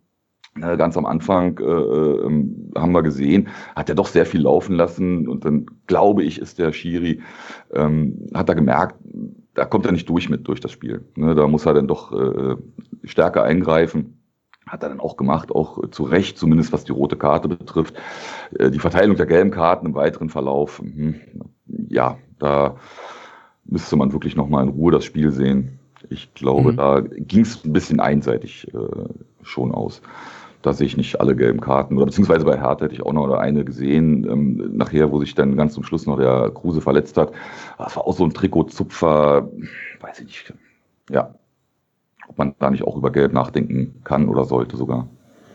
Also es gab mal eine gelbe für Union, wo ich dachte, den muss man nicht umgehen. Gegen, ich weiß gar nicht mehr, gegen wen das war. Es war so ein Schubser an der Seitenlinie, Seitenlinie wo man sagen konnte, war jetzt vielleicht gar nicht so schlimm. Aber ähm, ich, ich glaube, dass es vor allem nicht spielentscheidend war. Ich glaube zwar, dass die gelbe, dass die rote Karte für Andrich ganz wesentliche Auswirkungen auf das Spiel hatte. Um ehrlich zu ich sag's gleich vorweg, ich kann mir nicht vorstellen, dass wenn Hertha nicht in Überzahl gespielt hätte, ob ich glaube nicht, dass sie das Spiel gewonnen hatten. Das war extrem kräftezehrend nachher für Union. Aber okay, soweit sind wir nicht. Wollen wir es von vorne durchgehen. Der gute Andrich hat ich habe es extra uns aufgeschrieben, weil ich fand das schon so bezeichnend. Die erste Aktion in diesem, wie ich übrigens fand, nicht wirklich sehr unterhaltsamen Spiel in der ersten Halbzeit. Ich weiß nicht, wie es euch ging, aber die erste Aktion, die hatte Andrich. Zuerst hat er Gendusi sehr robust gelegt. Dann hat er nachher nochmal Darida gefault, wo ich dachte, hey, das ist aber nach vier Minuten eine gute Ausbeute. Da hatte ich schon fast den Eindruck, wer schützt eigentlich Union vor Andrich im Moment? Dass der nachher noch mit Rot rausging. Ich meine, er ist ein robuster Typ der, der das ist, glaube ich, auch ein bisschen seine Spielweise. Ist es seine erste rote Karte, weißt du das? Äh, nee, mit Sicherheit nicht. Ähm, ich hatte am Anfang der Saison, dieser Saison gewundert, dass er so wenig Karten gesammelt hat. Also letzte Saison war er, glaube ich, ganz fleißig dabei gewesen. ähm, auch gute Vorbereitung, wird er auch äh, ähm, ja, vom Trainer entsprechend eingestellt worden sein. Nicht ganz so hart zu Werk sehen, robust immer und gerne. Ähm, ja, äh, also ich habe mir, hätte mir gewünscht nach zehn Minuten, weil irgendwie sah ich, klingt jetzt klar, äh, nach dem Spiel zu sagen, äh, klingt das ja großkotzig, aber da hätte ich mir wirklich gewünscht, Mensch, Fischer wechsel den mal aus, der ist zu, der, ja, zu, schützt zu den vor sich selbst. Fire, ne? Schützt hm. äh, den Spieler und schützt die Mannschaft in dem Fall. Ne? Ähm, ja. Vielleicht, ähm, was man noch sagen kann, ich sehe das auch so wie äh, ihr, der, der Schiri hat viel laufen lassen, übrigens auch wie beim ersten Derby, ähm, damals noch in der alten Försterei ähm, in der Bundesliga, hat der Schiri auch sehr viel laufen lassen. Ähm, Union hat sehr hart gespielt damals, diesmal auch sehr hart eingestiegen, ähm, von Anfang an da Statements gesetzt, das ist absolut zulässig. Äh, was diesmal anders war und was mir auch ein, was auch ein Stück weit eine Entwicklung ist, die ich durchaus anerkenne, Hertha hat sich diesmal nicht den Schneid abkaufen lassen, weder in Gleichzahl, gut, in, Unter in Überzahl dann sowieso nicht, aber sie haben äh, dagegen gehalten ähm, und sie haben sich nicht äh, zurückgezogen und haben nicht äh, eingesteckt, ja, sondern haben dagegen gehalten und das ist äh, was, was ich durchaus anerkenne, als äh, was ich, worüber ich mich sehr gefreut habe, dass sie da ähm, Spiel, rote Karte hin oder her, auch wenn sie, wenn das jetzt äh, meinetwegen 1-1 in Gleichzahl äh, ausgegangen wäre, fand ich das einen, guten Schritt nach vorne, weil das habe ich so die letzten äh, äh äh, Wochen äh, und Monate vermisst, dass man dann auch mal, wenn Widrigkeiten sind, wenn ein starker Gegenwehr ist, wenn ein ganz besonders fleißiger Gegner, wie es die Union ja auch ist, äh, dir gegenübersteht, dass dann da mal die Spannung nachlässt und dass man eben nicht dagegen hält oder, oder zu viele Spieler sich äh, fallen lassen, treiben lassen. Das war hier gestern nicht der Fall. Ähm, das ähm, würde ich, würd ich wirklich mal positiv hervorheben wollen. Trotzdem hatte ich insgesamt den Eindruck, dass in der gesamten ersten Halbzeit, also eigentlich bis zur 70. Minute, Union das Ding unheimlich gut im Griff hatte. Eine ganz kompakte Abwehr, eine echt stabile Defensive, gallig, giftig, kämpferisch. Und Hertha wusste nicht so richtig, die haben viel Ballbesitz gehabt, aber die waren nicht in der Lage, wirklich den Ball nach vorne in die gefährliche Zone zu bekommen, um, um Chancen zu generieren. Union hatte das im Griff. Und das war eigentlich die erste Halbzeit. Sehr viel Kampf, sehr viel Taktik. Es war, wie ich fand, kein schönes Spiel also wenn ich jetzt so als Fußballästhet würde ich jetzt sagen, äh, ein Offensivfestival sieht anders aus. Union hat das clever gemacht. Die haben hinten defensiv gestanden. Die haben geguckt, dass sie mal einen guten Konter fahren oder eine, eine, Umschaltsituation kriegen und sind ja dann auch so ein bisschen, ich weiß nicht, wie es euch ging, so ein bisschen aus dem Nichts belohnt worden. Das 1-0 für Union, das war jetzt keine, kein Moment, wo ich dachte, da liegt ein Tor in der Luft. Extrem effektiv und ich muss sagen, ich kann nur den Ingwarzen loben. Der bekommt den Ball am, am 16er, Da sind zwei Hertaner bei ihm. Stark und der Jordan Torunariga, die laufen auf den zu. Eigentlich für Ingwansen eine un unangenehme Situation, hat nicht viel Platz und steckt auf den Abonnie durch und der tja, schießt, trifft den Ball nicht richtig, aber trifft ihn so richtig, dass er ins Tor geht. Das war schön gemacht und da sah die Hertha-Abwehr schlecht aus. Wie habt ihr das gesehen? Habe ich das halbwegs gut beschrieben? Ja, ähm, hast du. Äh, zeigt einfach die starke Form, in der Union ist. Muss man ja auch mal ehrlich sein. Ähm, ich will es nicht ähm, auf Glück reduzieren, wie es jetzt Axel Kruse im, im Hauptstadtderby getan hat, aber Union hat im Moment einfach einen Lauf gehabt. Und das war so ein Spielzug, äh, den machst du nicht, wenn du Probleme hast, wenn du schon äh, zwei, drei, vier Spiele in Folge nicht erfolgreich warst, noch mit der Sohle zurückgezogen, Millimeter genau in den Fuß gespitzelt, den Ball gar nicht richtig getroffen, denn Innenpfosten Tor. Das ist ein, das ist einfach den Lauf, den sie haben. Ich musste ein bisschen schmunzeln bei den Interviews, die ich mir gerade nochmal angeguckt habe, äh, dass sie sich, dass sich die äh, Unionsspieler darüber beschwert haben, dass Hertha mit dem ersten Schuss aufs Tor äh, ein Tor erzielt habe. Genau dasselbe hat ja Union auf der anderen Seite gemacht. da muss ich etwas lachen. Ja, aber das ist einfach die, die, die Stärke und in der Tat, das wäre ohne rote Karte sehr, sehr schwer geworden. Mit einer Prognose würde ich mich zurückhalten. Ich denke, die Änderungen, die Bruno äh, vorgenommen hat ähm, zur Halbzeit, die hätten auch in einem, in einem, in einer Gleichzahl ähm, äh, Ergebnis erzielen können. Aber ähm, nö, aber zu dem 1 zu 0 wirklich ein schönes Tor. Tolle Reaktion vom Schwolo, ich will das nochmal sagen, auch wenn er den Ball nicht gehalten hat. Aber der war noch dran, ja. Also das war, ich habe das nochmal aus der Hintertorperspektive gesehen, jetzt ganz in Ruhe und ähm, eigentlich eine klasse Parade, aber der Ball war zu präzise. Ein, ein muss er anerkennen, wirklich schönes Tor. Punkt. Lars, du darfst Union jetzt loben. Ich glaube, du hast allen Grund für das Tor und vor allem für die Leistung in der ersten Halbzeit, oder? Ich leg's dir jetzt ein wenig ja. in den Mund. Ja, danke schön. Ich nehme euer Lob natürlich absolut gerne an. Nein, war ein fantastisches Tor. War auch eine ganz, ganz starke Leistung, denn tatsächlich in der ersten Halbzeit ähm, auch und gerade nach der roten Karte, das, das Kämpferische, das, das, das, das macht Union ja ein Stück weit aus, schon seit Jahrzehnten eigentlich. Ähm, dass daher die Kraft fehlt. Gut, das besprechen wir dann gleich der, äh, mal zur zweiten Halbzeit kommen. Hm, ich denke, das, das ja. wird nachher auch das Problem gewesen sein in der zweiten Halbzeit es gab dann die rote Karte für Andrich, die, über die haben wir ja schon gesprochen. Und für Union schwierig. Sie haben sich dann meines Erachtens noch mehr hinten versucht, ja, defensiv zu stellen. Hertha hat überhaupt keinen Weg gefunden, da durchzukommen. Das war viel Ballbesitz und sie kommen, sie kommen spielerisch nicht durch. Es gab dann, ich habe jetzt noch zwei Chancen notiert, eine Ecke von Hertha, also dann haben sie es über die Standard versucht, Kopfball von Luke Bacchio, aber das war alles nichts Richtiges. Union hatte noch eine Konterchance in der 44. über Avonie, der hat das aber so ein bisschen vertändelt. Nachher kam der Schuss von Kruse, der ging aber über die Latte und dann war die erste Halbzeit vorbei. Naja, vielleicht, äh, Andi, um es nochmal ein bisschen einzuordnen, weil du sagst, viel Ballbesitz, äh, wenig Chancen. Was mir echt aufgefallen ist äh, bei dem Spiel gestern wieder, ein, ein Hertaner hat den Ball, häufig äh, Gendusi oder Kunja, und läuft und viele andere Hertaner bleiben stehen. Ja, also da stimmt einfach die, die Abstimmung noch nicht, das, die Bewegung als Mannschaftsgefüge. Das wurde zur zweiten Halbzeit, ja, Lars, wo die Kräfte auch nachließen, ähm, besser, aber ähm, und da haben sie auch gezeigt, dass sie es können, aber das ist, glaube ich, was, woran äh, Bruno Labbadia und sein Team jetzt die nächsten Wochen und Monate wirklich weiter hart arbeiten müssen, dass sie wirklich besser als, als Team verteidigen. Das war schon sehr gut gestern, das fand ich toll, wie sie als Team verteidigt haben. Da waren alle wach, alle dabei, aber auch als Team angreifen und äh, Laufwege machen, auch ohne Ballbesitz anbieten, freilaufen. Das war gestern wieder mal ein bisschen wenig, insbesondere in der ersten Halbzeit. Mhm. Wollen wir zur zweiten Halbzeit kommen? Nein. Gerne. Okay. ja, also äh, vor allem, was sich jetzt nicht einstellte, man könnte ja sagen, okay, jetzt geht's in eine Unterzahl, jetzt wird Hertha mehr Druck aufbauen.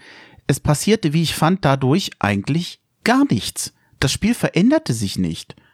Äh, in der zweiten Halbzeit, ja, durch die, durch die Einwe Robert, du, du äh, schüttelst mit dem Kopf. Ja, also das habe ich so nicht wahrgenommen. Also es wurde jetzt kein Sturmlauf von Hertha, das ist schon richtig. Aber wirklich, ich, ich, war, ich war überrascht, dass Union hat sich von der, war von der, sehr, von der roten Karte sehr beeindruckt. Also die haben sich sehr zurückgezogen, sehr kompakt gestanden, haben kaum noch nach vorne gemacht. Erst zum Ende der Halbzeit von der Szene, von der du berichtet hast, haben sie angefangen, haben sie überhaupt mal wieder versucht, nach vorne zu spielen. Und Hertha hat da wirklich die 20 Minuten nach der roten Karte wirklich immer, fast immer den Ball. Und das fand ich schon krass. Also es hat die Statik des, des Spiels, das vorher äh, deutlich ausgeglichener war, äh, aus meiner Sicht deutlich verändert, ohne dass es zu riesen Torchancen gekommen ist, ja. Aber die Statik hatte sich vollkommen verändert, Andreas. Aber äh, ich glaube, dass das Grundproblem, dass Hertha kaum Torchancen generierte, blieb. Also jetzt muss man ja vielleicht nochmal erwähnen, dass zur zweiten Halbzeit Rosun kam für Toussaint und äh, Darida ging raus und Piontek kam rein. Ähm, zur Halbzeit hat der Union, glaube ich, nicht gewechselt. Und ja, Hertha kam besser in die zweite Halbzeit. Man kann ihnen vielleicht im positiven Sinne kann man sagen, sie haben nicht aufgegeben, sie haben es weiter versucht, aber die Harmlosigkeit, mit der das dann stattfand, dass es nach wie vor keine großen Torszenen gab, die blieb im Grundsatz. Trotz des Ausgleichs durch Pekarik da müssen wir mal über Lute sprechen. Ich bin gespannt, was Lars denkt. Kunja ist ja, hat er aus der zweiten Reihe geschossen. Der Lute, der wehrt den, wie ich finde, durchaus schon schräg zur Seite ab. Und da steht dann ausgerechnet Pekarik und macht schon wieder ein Tor. Lars, du, ich weiß nicht, ob du das verstehen kannst. Ich, ich glaube, die meisten Hertha-Fans mögen Pekarik sehr, weil das ein ganz stiller, zurückhaltender, fleißiger, Abwehrspieler ist, der eigentlich schon so kurz vorm Karriereende ist, ganz angenehm zurückhaltend und ausgerechnet der macht jetzt plötzlich ein Tor nach dem anderen. Ausgerechnet Pekarik. Ich weiß, einer, der jetzt so nicht so als Tormonster bekannt war. Ich habe mich für ihn wahnsinnig gefreut. Ich habe mich mehr für, für Pekarik gefreut, dass der trifft, als dass ich mich über das Tor gefreut habe für Hertha. Ganz komisch was kann man, kann man diesen Treffer dem, dem Lute anlasten oder muss man da eher sagen, warum steht denn da der Pekarik eigentlich frei? Ja, ein Stück weit beides. Also der darf da hinten natürlich nicht so frei stehen. Ähm, das ist immer schwer zu sagen. Der, der, der Schuss aus der zweiten Reihe, das war auch ein Aussetzer, der war schwer äh, zu halten. Super, duper klasse Torhüter hält ihn vielleicht. Ne? Und dann, wer hat dann eigentlich macht das auch richtig zur Seite ab. Aber er hat, der Torwart konzentriert sich natürlich auf den Ball und sieht nicht, dass da ähm, rechts oder links von Unionsseite aus einer da vollkommen allein steht. Ne? Das kann der nicht ahnen. Hätte er das gewusst, hätte er das geahnt, vielleicht noch ein Stück weit, wenn du die Reaktion hast, nochmal um den Pfosten rumlenken. Ähm, ja, ist ihm nicht gelungen. Das, äh, so ist das Spiel. Ne? Der darf da nicht allein stehen. Hm. Das, das ist es. Robert, wie siehst du es? Ja, ähm, erstmal eine tolle Einzelaktion von Kunja. Fangen wir mal da an. Ähm, mhm. Der die Situation überhaupt erst kreiert durch, ein, durch gewonnene Zweikämpfe, noch tief im Mittelfeld. Der startet, glaube ich, an der Mittellinie, äh, geht dann, ähm, äh, zieht im 16er rein und macht einen wirklich guten Schuss. Das sollte man nicht unterschätzen. Das war kein Rollerball. Der war schon stramm geschossen. Aufsetzer. Der setzt auf. Lute hat behauptet im Interview, der war auch noch abgefälscht. Das habe ich nicht gesehen. Ähm, insofern war es eine, gute, eine akzeptable, gute Reaktion vom Torhüter, keine Weltklasse-Reaktion, aber ohne Herrn Lute nahe treten wollen, er ist vielleicht auch kein Weltklasse-Torhüter. Und dann hast du recht, äh, steht er nicht alleine auf dem Platz, da darf dann ruhig auch beim, äh, beim weiter angreifenden Außenverteidiger dann auch einer stehen. Peka macht das, ich finde, ich weiß nicht, ob es wirklich überlegt war oder ängstlich. Jedenfalls macht das genau richtig, äh, legt den Ball ganz trocken äh, ins lange Eck. Ähm, schönes Tor, das aber zum großen Teil äh, wieder einer klasse Einzelaktion von Kunja geschuldet ist, der einfach beeindruckend spielt. Punkt. Mhm.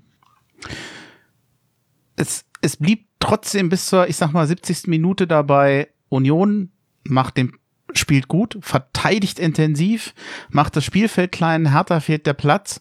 Und äh, ich, ich muss nochmal sagen, die haben echt mit Leidenschaft verteidigt und wirklich bis dahin wirklich auch erfolgreich. Aber Labadia hat den Erfolg eingewechselt. Und zwar in, mit De Rosun und mit Piontek, dem viel gescholtenen Piontek, der bei Hertha irgendwie ja nicht so richtig äh, wo der Knoten nicht platzen wollte. In der 74. Minute dann das für den Union-Fan natürlich schmerzhafte 2-1 ich finde, sie haben sich ein bisschen verdient, weil sie sich bemüht haben und was wahrscheinlich noch extremer war.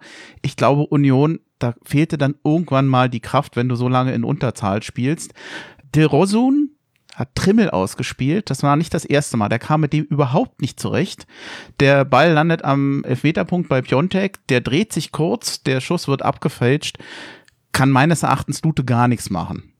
Was der ein oder andere oder bei The Zone war es dann so, dass man sagte, naja, im, im Mittelfeld war es, glaube ich, Union, die zurück zu Lute spielten und der hat dann bedrängt von Piontek quasi einen Abschlag gemacht, der direkt bei Plattenhardt landete und dieser Gegenangriff wurde dann das Tor.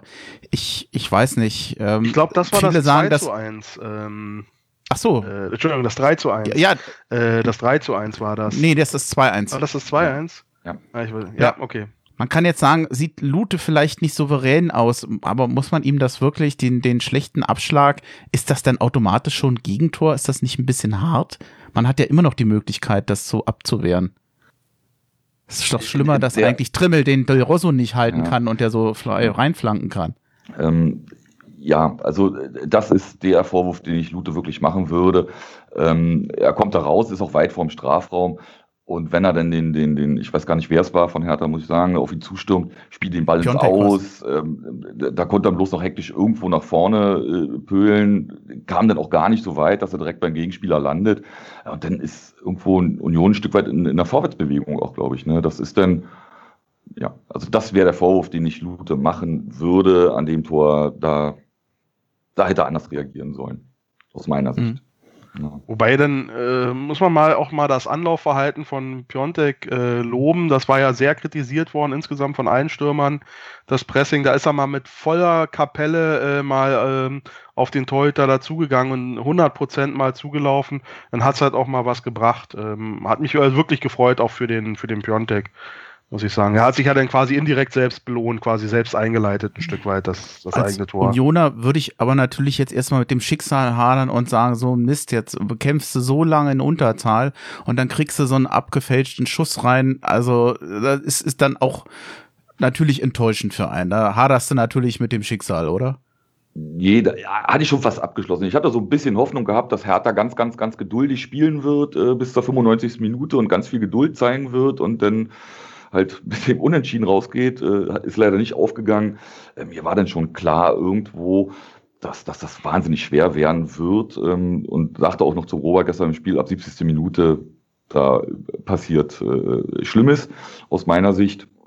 Ähm, ja, und dann nach dem 2-1, da, da will der Fischer dann auch sofort umstellen. Ne? Dann hat er gesagt, okay, jetzt liegen wir zurück, ähm, jetzt hinten reinstellen bringt gar nichts, wenn wir noch irgendwie was mitnehmen wollen. Und dann stehen ja ähm, zwei bereit mit, mit, mit ähm, ähm, Bülter und, und Gieselmann, ne, will den Trimmel auswechseln.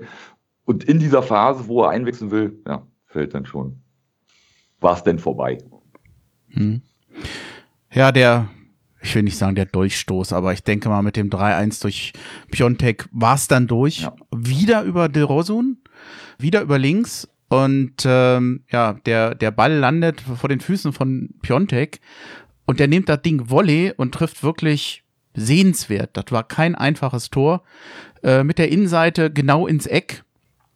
Schönes Tor, muss man einfach sagen. Also so, so stelle ich mir einen Stürmer, einen Vollstrecker vor bei Hertha. Da merkt man eigentlich, wenn der erstmal im Strafraum ist und den Ball gut kriegt, kann der eine Menge mit dem machen, aber der, der Spieler und blockende Stürmer, das ist er halt nicht. Aber jetzt haben wir ihn so viel gescholten, jetzt muss man ihn halt auch mal loben auch wenn es natürlich als Unioner vielleicht schwer fällt. Aber so ein Tor musste er erstmal machen. Zwei Tore gemacht nach einer Einwechslung. Der Lob muss ihm schon gelten. Soll ihm gelten. Ähm, ich, die erste Szene, ähm, ich war, glaube ich, noch in der ersten Halbzeit, wo ich dann Robert fragte, Mensch, äh, euer Stürmer, was macht der denn da?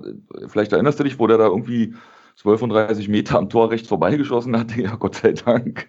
Der hat heute auch nicht seinen Tag, äh, dass das denn derselbe ist, der dann und doch Union den Joystoß äh, versetzt. Ja, umso ärgerlicher natürlich. Aber absolut anerkennenswert. Ähm, Gerade das, das letzte Tor, ja, klasse gemacht. Ja, du sagst es, äh, ähm, Andi, ähm, es ist halt die Frage, was, was für ein Fußball kannst du spielen. Gestern hattest du halt die, die Situation, in der Hertha jetzt auch nicht, zumindest die letzten Wochen nicht so oft war, dass du den Ball hast, äh, Spiel ein Stück weit kontrollieren kannst, äh, den Ball auch wirklich in den Strafraum oder in Strafraumnähe bringen kannst. Äh, und da hat der Piontek seine Stärken, das muss man ganz klar sagen. Aber das ist vielleicht nicht der Fußball, den, den ähm, Labadia spielen will, hat sich ja einen anderen Stürmertypen geholt, der da als Wandspieler äh, Bälle festmacht, weiterleitet. Das ist sicherlich äh, nicht die ganz große Stärke von äh, Piontek. Das ist jetzt halt ja auch die Herausforderung, auch ein Stück weit eine Herausforderung für Labadia, wo man gespannt sein darf, wie er da Wege findet, so einen Spieler mit so einer Qualität, die der Piontek hat und auch gestern gezeigt hat, irgendwo auch in, in ein Spiel einzubinden. Mal gucken. Ich weiß nicht, Lars, vielleicht eine Frage noch an dich. Ähm, es war jetzt ja nicht so mega zwingend die Chance, sie war schon gut äh, druckvoll reingespielt vom Derasun, der, wie ich auch finde, äh, diesmal wirklich ein starker Impulsgeber war, tolle Verstärkung von der Bank. Endlich mal wieder. Ja, endlich mal wieder, hat mich auch sehr gefreut, aber ähm, die, die scharfe Flanke, die er da reinschlägt, die wird da sehr unglücklich verteidigt, da von dem Sechser, glaube ich. Äh, von Union. Das, das war jetzt auch, ähm, der hat ihm den ja quasi aufgelegt, äh, dem Piontek. Kann man sicherlich auch stärker verteidigen. Aber äh, ich denke, das darf man auch ruhig unter die Kategorie, ähm, die Kraft lässt nach, äh, einfach ab. In der, in der zehnten Minute schlägt er den wahrscheinlich direkt äh, in die andere Hälfte. Mhm. Ja. ja. genau. Rührsen hat, glaube ich, auch nicht sein bestes Spiel gemacht. Ähm, eigentlich spielt er eher auch rechts, äh, kam dann, oder kam nicht, aber äh, stand dann eher links, ob das nicht seine Seite war. Ähm, er hat auch den Ball abgefälscht zum 2-1, da ganz unglücklich, ne, weil er noch versuchen will, indem er seine Hufe zusammen, also stand Breitbär nicht da, will die Hufe zusammenpacken, um den Ball dann irgendwie wegzu und lenken dadurch ab. Ne, hätte wenn und aber, lässt er die Beine breit. Ähm, der Schuss war ja nicht scharf, dann hätte den Lute mit der Mütze aufgenommen. Ähm, war unglücklich ähm, gestern das Spiel von, von Rührsen, äh, Rührsen. Ja. Ähm, insgesamt hm, würdet ihr, was, was waren für euch so die, die Spieler in diesem Spiel, die besonders überzeugt haben und äh, die vielleicht einfach einen schlechten Tag hatten. Also Lute haben wir schon gesagt, das hätte glücklicher ablaufen können. Ich glaube, dass Trimmel und Friedrich große Probleme mit Rosun haben, über jeweils durch, durch beide, durch diese nicht gewonnenen Zweikämpfe kam der Ball quasi mit rein äh, in, den, in den Strafraum und Piontek konnte vollenden. Piontek sicherlich ein gutes Spiel gemacht. Schwolo hat, glaube ich, kaum was zu tun gehabt. Toussaint ist mir extrem negativ aufgefallen bei, bei Hertha. Der äh, kam nicht ins Spiel. Ähm, wie würdet ihr noch sagen, würdet ihr sagen, sollten wir einen besonderen Spieler noch erwähnen, die besonders gut gespielt haben? Oder schlecht? Auch bei Union? Oder haben wir die wesentlichen Punkte schon durch? Ein Lob würde ich noch äh, absondern, ähm, weil ich finde, er hebt das Spiel für Hertha insgesamt auf ein ganz anderes Niveau, ist Gendusi. Man muss echt sagen, äh, ja, ich weiß nicht, ob das jetzt so hochgegriffen ist, ich saß aber trotzdem mal ein echter Weltklasse-Spieler, den wir unter normalen Bedingungen ja, nie im Leben, selbst mit dem Invest Investitionsgeld, hätten uns leisten können. Ähm, also wie der die Räume beackert, wie der sich den Ball abholt, den schleppt, die kurzen Pässe spielt, die Räume aufmacht äh, und auch defensiv, äh, mal von dem 1 zu 0 Gegentreffer abgesehen, äh, präsent ist, immer Bock hat. Ähm, einfach ein geiler Spieler, muss ich sagen. Äh, blutet jetzt schon das Herz, dass wir den äh, wahrscheinlich wieder gehen lassen müssen, es sei denn, äh, weitere Investoren regen, bricht über uns die nieder, aber selbst dann wird so ein Spieler wahrscheinlich nicht finanzierbar sein. Aber sollten wir es genießen, solange wir ihn haben. Lars, möchtest du noch was ergänzen bezüglich der Spieler? Ähm, also ja, auf Union bezogen ist jetzt keiner, der, der über sich hinausgewachsen ist, ging auch nicht mehr nach der halben Stunde nach der roten Karte. Die musste dann wirklich, ach, auch wieder so eine Phrase, ähm, geschlossen gucken, ja, dass sie verteidigen. Ne? Hertha mhm. hat ähm, ich habe jetzt nicht so viele Hertha-Spiele gesehen dieses Jahr, muss ich äh, äh zugestehen. Ähm, das, Hast auch nicht so viel verpasst. Äh, ja, ich glaube auch. ähm, aber wenn ich Robert richtig verstanden habe, war das schon eins der ähm, besseren Spiele, ohne dass es ein überragendes Spiel war. Mhm.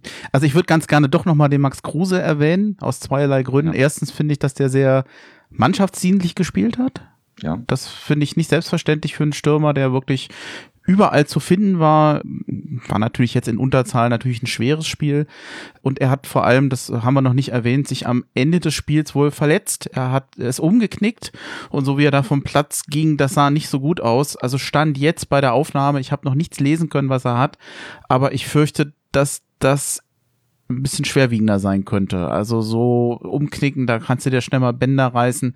Wenn es anders ist, ist okay, aber das wäre ein Spieler, der jetzt, glaube ich, Union auf jeden Fall fehlen würde, vor allem jetzt hier noch in der Hinrunde. Ja, absolut. Ähm, verletzten Kabinett wird etwas länger und etwas größer, auch wichtige Spieler. Wie gesagt, der, der Robert Andrich, ähm, ich glaube, der kommt nicht mit zwei Spielen davon. Ich befürchte auch drei Spiele, vier, weiß ich gar nicht, vier wäre zu viel. Ich denke, drei Spiele wird da fehlen.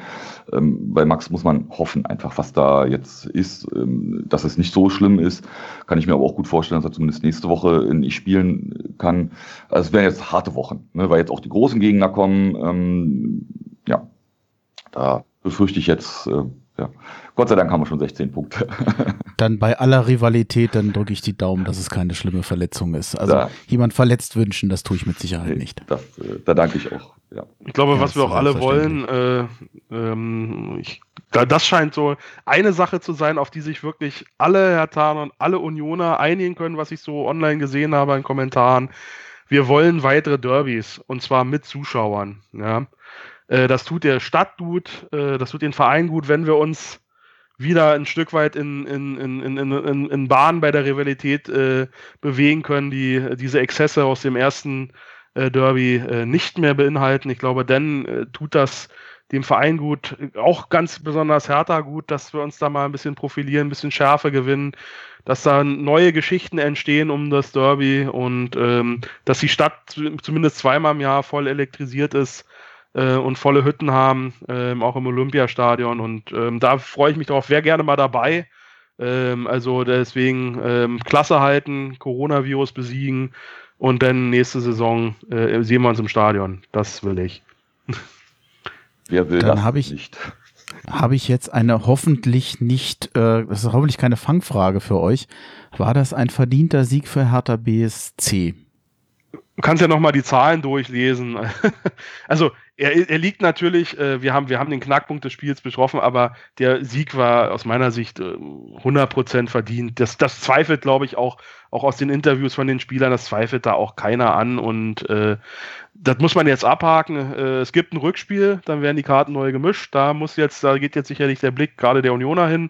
Aber dass der Sieg gestern äh, hundertprozentig verdient war, habe ich zumindest wirklich keine Zweifel dran kann ich leider nur bestätigen. Ja. Also der Knackpunkt äh, war ganz klar die rote Karte. Ohne die ganz viel hätte, wenn und aber, ähm, denke ich schon, dass es anders ausgegangen wäre. Ich denke, das wäre eine Punkteteilung gewesen.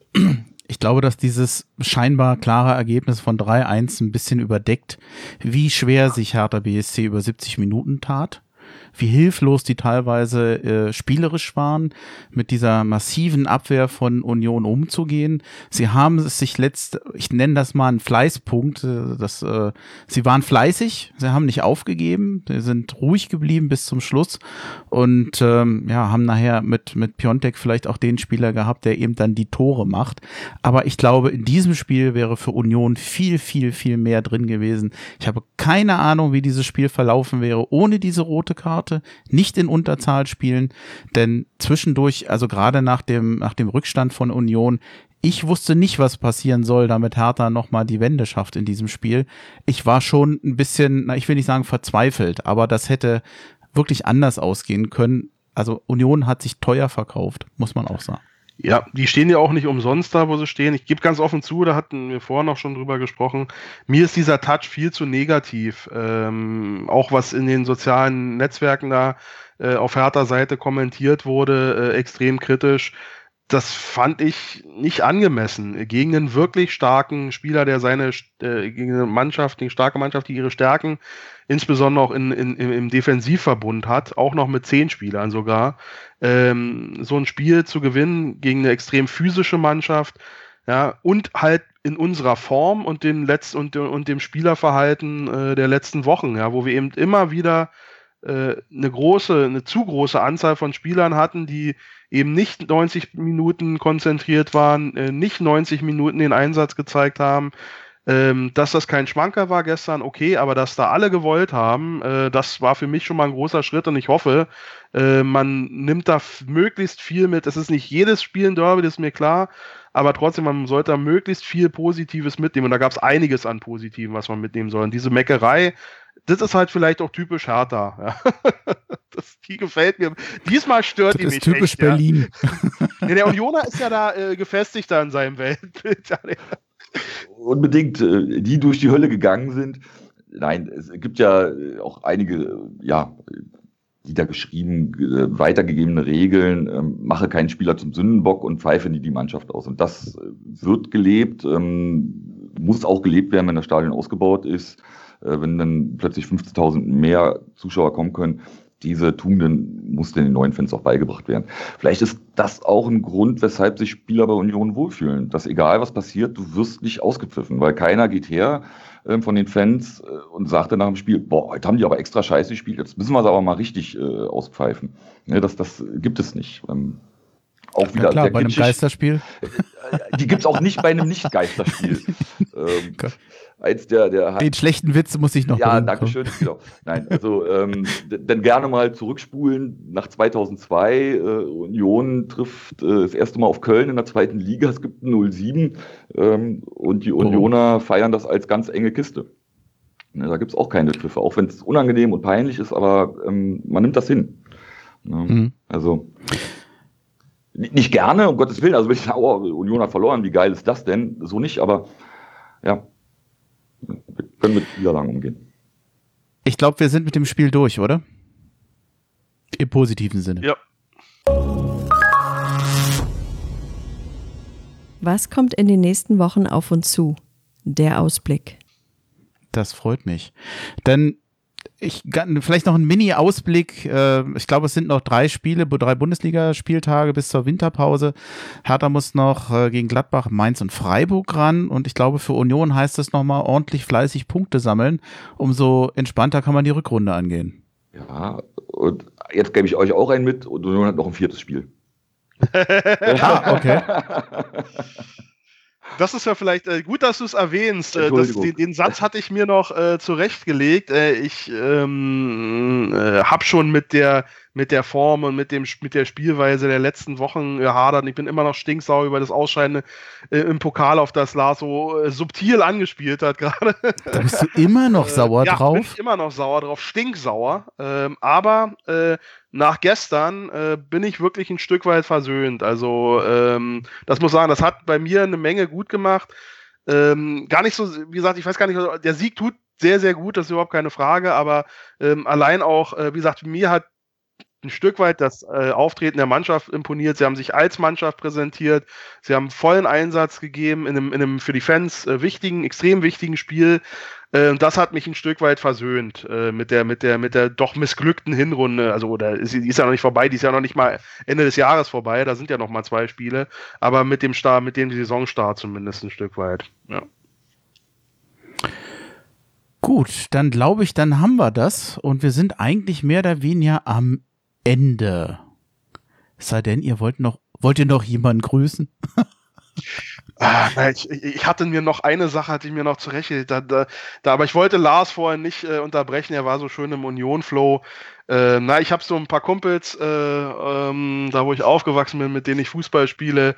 Äh, da sind jetzt mehrere, äh, sind da in sehr junger Vergangenheit ganz glühende Union-Fans geworden, die sich bis vor drei, vier Jahren äh, weder für Profifußball, äh, geschweige denn für Union interessiert haben, ja, die dann immer so diesen, das knüpft an das an, was wir vorhin gesagt haben, diese, diese Leidenschaft doch stärker leben als die, die Rivalität, als die alteingesessenen Fans. An die gehen ganz herzliche Grüße aus aus. Ich werde Ihnen auch das, den Link auf die, äh, auf die Folge posten. Mal gucken, vielleicht hören ja da denn der eine oder andere dann doch mal rein. Also schöne Grüße nach Oranienburg äh, an die Kicker der Dots. Äh, danke, dass du mir nochmal die äh, Plattform gegeben hast. Ja. Lars, von dir noch was, was dir auf dem Herzen liegt? Ja, ähm, eins, äh, ich möchte dir danken, dass du, äh, ja, ich weiß nicht, war es jetzt sehr mutig von dir, das äh, wird man dann in den, in den sozialen Medien verfolgen können, einen Unioner eingeladen zu haben. Dir möchte ich ja danken dass du ja, mir da halt die Möglichkeit gegeben hast, da für die Plattform halt äh, vielleicht hier und da die Dinge, die Sichtweise von Union darzustellen. Und was mir ganz wichtig ist, ähm, an, an, an unsere Jungschen auf beiden Seiten, lasst den Blödsinn. Das ist, ähm, was da im Hinspiel letztes Jahr passiert ist, das ist, äh, finde ich wirklich unerträglich, sowas. Ja, dass das im Vorfeld, da die Kiste ähm, ähm der, der, der Ultras, hm, ist auch nicht so spannend, aber was da im Stadion passiert ist, das ist eine einzige Katastrophe. Das darf nicht passieren. Also, mein Dank geht erstmal an dich zurück. Ich sehe das als Bereicherung an, erstmal auch an, aus einer anderen Perspektive und mal mit einer anderen Brille die Sachen zu sehen und nicht, ich sag mal, in Anführungsstrichen eingeschränkt mit der blau-weißen Brille. Und ähm, da ich es auch sehr schön finde, dass ihr das so zusammen macht und den Fußball zusammen genießt, ja, ist das für mich auch eine Bereicherung und danke auch für, für deinen Mut, hier mit zwei Exilhatanern zu sprechen. Ich weiß auch nicht, was ich da so vorher denken würde. Aber du kennst ja Robert, du weißt ja ein bisschen, wie er ist. Ich kenne den Robert jetzt Im, ja, wie gesagt, schon etliche ja, Jahre. Immer ruhig, immer besonnen. ja. Also gegen Lars, äh, wenn du schon mal mit Lars Fußball geguckt hast, äh, äh, wirst du wissen, ich bin der Ruhigere hier. N nicht wirklich, oder? Das macht mir Angst. Das, jetzt habe ich Angst. Es gibt ja noch ein Rückspiel, vielleicht, äh, wenn, wenn, wenn's, äh, wenn, es, wenn es die Muse erlaubt, äh, ähm, können wir uns, wie, Lars und ich werden es auf jeden Fall zusammen gucken. Also es sei denn, es ist im Stadion und wir werden durch unglückliche Umstände entweder, wenn wir davon abgehalten werden, gucken wir sicher zusammen, denke ich mal. Ähm, wenn einer von uns ins Stadion kommt ähm, oder idealerweise beide, dann äh, schauen wir es natürlich da. Ähm, mal gucken. Vielleicht äh, gibt es noch mal eine Reprise äh, dieser Saison, aber, aber kein Druck. Das, ja. das heißt, äh, Lars hat offensichtlich noch unter der Wirkung von Baldrian-Tee heute gestanden. So wie du es beschreibst ja, dass du. Und Nikotin, seien wir ehrlich. Und viel Nikotin, natürlich. Äh, ich ziehe mal durch. Sechs äh, während der Aufnahme. ähm. Gut. Das lag vielleicht auch am Ergebnis, ich weiß es nicht. ja, natürlich, Sieg ist immer schön. Ähm, ja. Auch hier wieder, Niederlage ist nicht schlimm. Also das, das ähm, hm. glauben viele immer nicht. Ähm, ist echt nicht schlimm. Ne? Mannschaft hat gekämpft, die haben das ähm, unter den Umständen gut gemacht. Ja, und dann muss man halt auch anerkennen, dass der Gegner da dann deutlich besser war. Deutlich gar nicht, nee, besser war. Am, am Ende besser war, ja, klar. Okay, dann vielen Dank, dann war's das. Äh, ich habe nichts mehr. Vielen Dank fürs Mitmachen und ich mach's ganz kurz. Alles Gute, vielen Dank an euch und von mir aus einfach nur ein Haui. Sag deinen Satz, Lars. Eisern. Und von mir noch ein HOE äh, nach Hause. Alles Gute. Okay. Ciao. Tschüss.